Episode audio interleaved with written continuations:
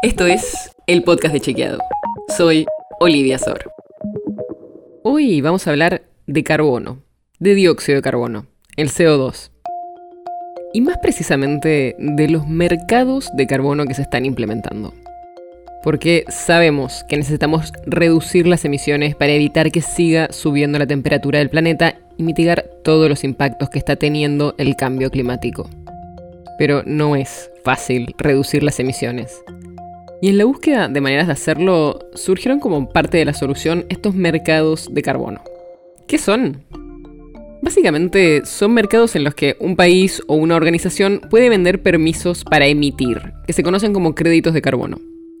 Si un país, por ejemplo, reduce sus emisiones debajo de ciertos límites acordados, puede vender el permiso para el resto de las emisiones. Y hay distintos tipos de mercado.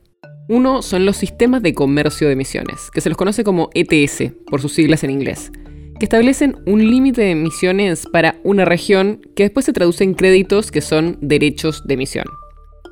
Esos derechos se le asignan a los actores que están cubiertos por el sistema, en general empresas que después los comercializan en un mercado.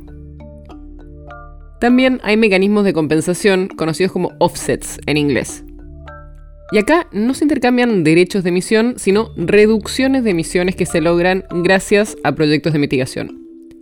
Por ejemplo, una empresa compra créditos de un proyecto de energía renovable o de reforestación. Esos mercados pueden estar regulados por un gobierno o por un organismo multilateral como la ONU o pueden ser voluntarios. Hoy no hay un único mercado mundial del carbono, hay muchos. 68 programas de fijación de precios de carbono a nivel global, regional, nacional y subnacional. Durante mucho tiempo el de la Unión Europea fue el más grande, pero en 2021 el más grande es el de China. Y en la Argentina no hay un mercado regulado, pero sí hay proyectos en el mercado voluntario, como por ejemplo la conservación de bosques en la provincia de Jujuy. Aunque ponerle un precio a las emisiones suele ser visto por los especialistas como algo necesario, estos mercados tienen bastantes problemas. Entre ellos, que a veces las empresas simplemente trasladan sus operaciones más contaminantes a otros países en los que las emisiones de carbono no están estrictamente reguladas y entonces no tienen que pagar los créditos. Otro problema es que no siempre está tan clara la capacidad de eliminación de carbono de muchos de los proyectos, como la plantación de árboles o la conversión de residuos en energía. Es difícil medir la capacidad de absorber emisiones que tienen y depende mucho de cómo se gestione cada proyecto. Además, está el riesgo de una doble contabilidad, o sea que las reducciones se cuenten dos veces. Las cuenta por un lado, por ejemplo, la empresa que compró el crédito de carbono y por otro, el país donde se hizo.